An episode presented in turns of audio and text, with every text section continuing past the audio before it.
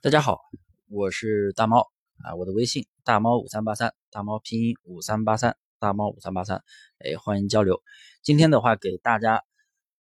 呃分享的一个内容就是，咱们平时做无会员淘宝店群的时候，肯定有朋友遇到过微企业店铺的危及安全交易跟个人店铺的一个复合，导致咱们的店铺无法进行认证啊。我今天就给大家来讲。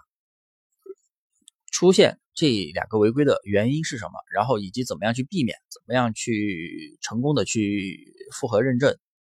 呃，首先第一个危及安全交易，在往期的课程我也给大家来讲过，危及安全交易的话分两种，第一种就是商品的危及安全交易啊，一般出现在铺货店、裂变店，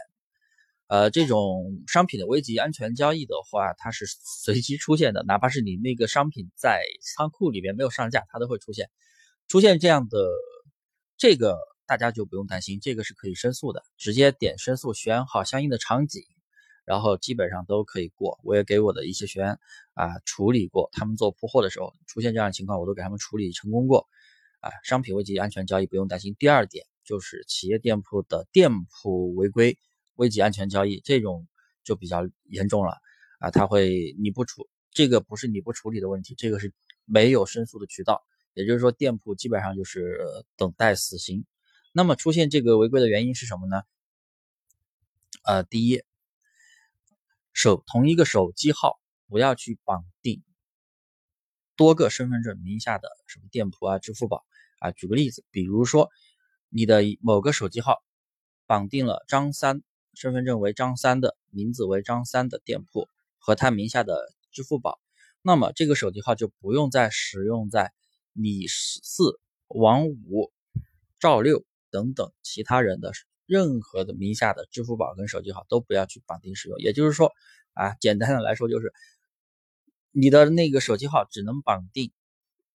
唯一的一个人的名下的店铺跟支付宝，它可以绑定名下的其他的支付宝啊，因为一个身份证是可以注册三个支付宝的，同时一个用来开店啊，认证企业店，明白没有？当然，企业支付宝是可以注册五个的。就是五个不同的执照，同时五个不同的执照，五个不同的执照，这个，假如说一个身份证啊，你办了五个执照，五家企业店，这五家企业店也千万不要用相同的手机号，必须使用独立的手机号，是第一点要求。第二个就是同一个 IP 下，就是这五个五个同一。同一个身份证人的五个企业店不要出现在同一个 IP 下，注册的时候也不要出现在同一个 IP 下。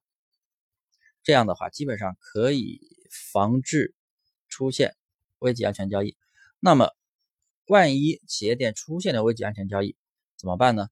呃，具体的方法我不知道有没有效，因为我名下的店我没有出现过这样的问题。呃，网上流传的方式就是把这个企业支付宝注销，重新换绑手机号，过一段时间再重新开，基本上可以重开。这是网上流传的方式啊，有没有效？大家自己去测试了，因为我没有这样的违规，所以我没办法去告诉大家到底怎么去做，或者说能不能解决啊，这都是对于我来说是未知的。但是怎么样去防治出现？这个企业店的危机安全交易，这个就是我基本上是我刚刚说的那两种情况啊，这也是我个人的经验，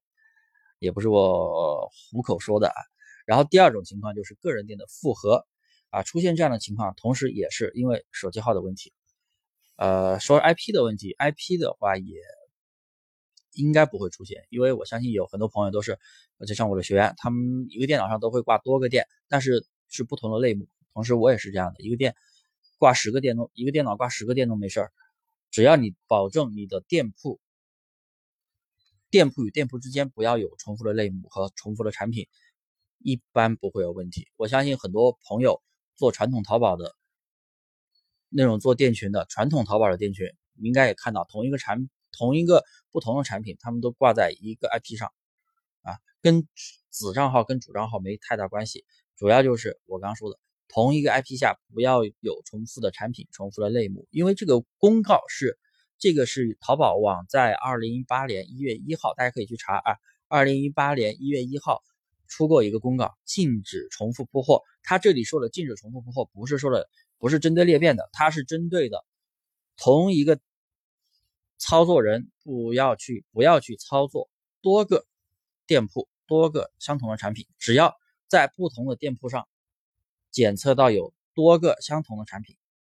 就会去系统就会自查你的网络环境是否是啊一个网络环境，如果是的，那就。判断你为违规，然后就会，比如说两个店，他就会把你后面开的那个店给封掉。可能他不会直接去给你封，可能就是以这样复核的形式让你复核不通过这样的形式。如果是企业店，可能就以危机安全交易的形式让你总是没有办法去申诉，以这样的一个形式去封你的店。所以我们怎么样去避免？同时，第一就是复核啊，也是手机号的问题，相同的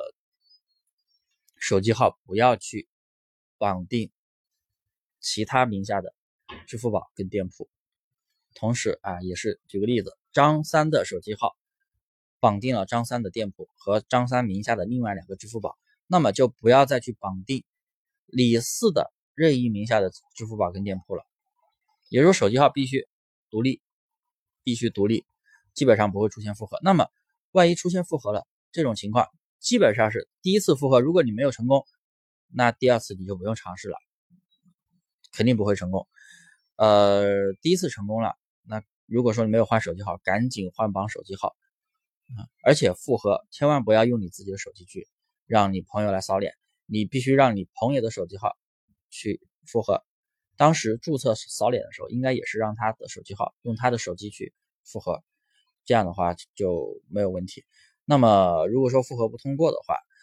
啊，怎么弄呢？复核不通过的话，也是赶紧换绑手机号，让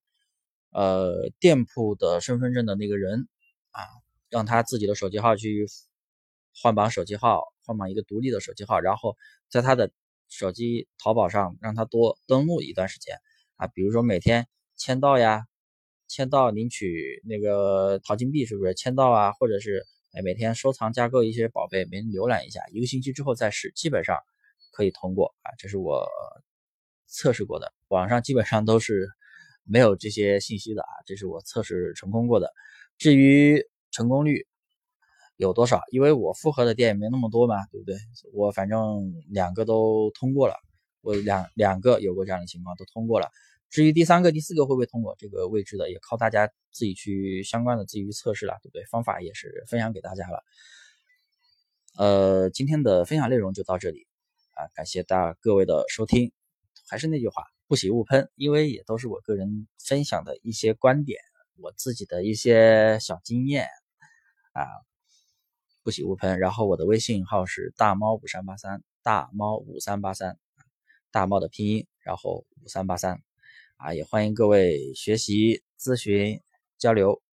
然后，当然大家可能有对于我刚刚讲这两点，可能有更好的方式啊，可能有更全面的方式。啊，有我说的只是我个人观点，可能对于某些人来说只是比较片面的。如果大家你们有不一样的观点，也可以在我的评论区和我留言，也可以加我的微信跟我去交流。啊，谢谢各位。